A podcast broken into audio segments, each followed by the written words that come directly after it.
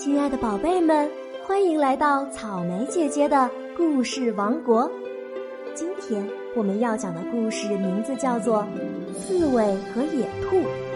接下来，让我们一起来听听看，到底发生了什么故事吧。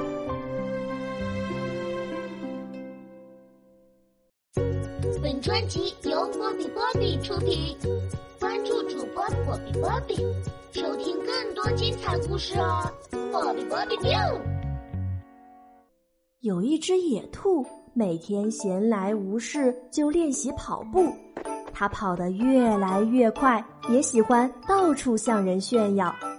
有一次，它遇见一只刺猬，看到刺猬短小圆滚的身材，就取笑它。你的腿又弯又短，跑起路来一定会栽跟头。刺猬听了，很生气地说：“我的腿虽然没有你的长，但是有用的很，跑起来也一定比你快。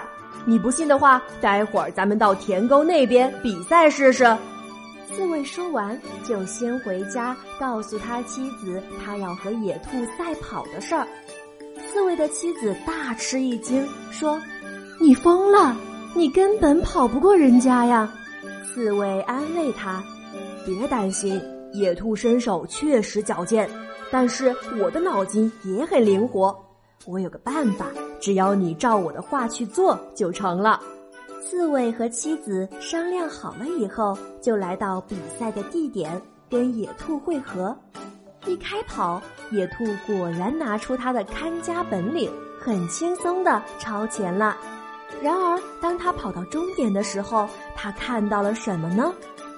刺猬竟然站在那里等他，这是怎么回事儿啊？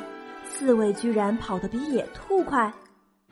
原来，刺猬所想的办法就是要妻子先藏在田沟的那一头，当他跟野兔从另一头跑了一段路以后，他就转身回去躲起来。因为刺猬和他的妻子长得一模一样。所以，野兔在这一头见到的其实是刺猬的妻子。刺猬的妻子还高声地说：“兄弟，你好啊！我已经等你很久了。”野兔瞪大眼睛，无法相信眼前的事实，心里想：“这怎么可能呢？刺猬是怎么跑赢我的？”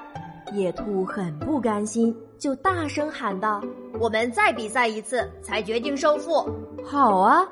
但是开跑不久，刺猬的妻子又转回头躲了起来，只剩野兔自己往前奔跑。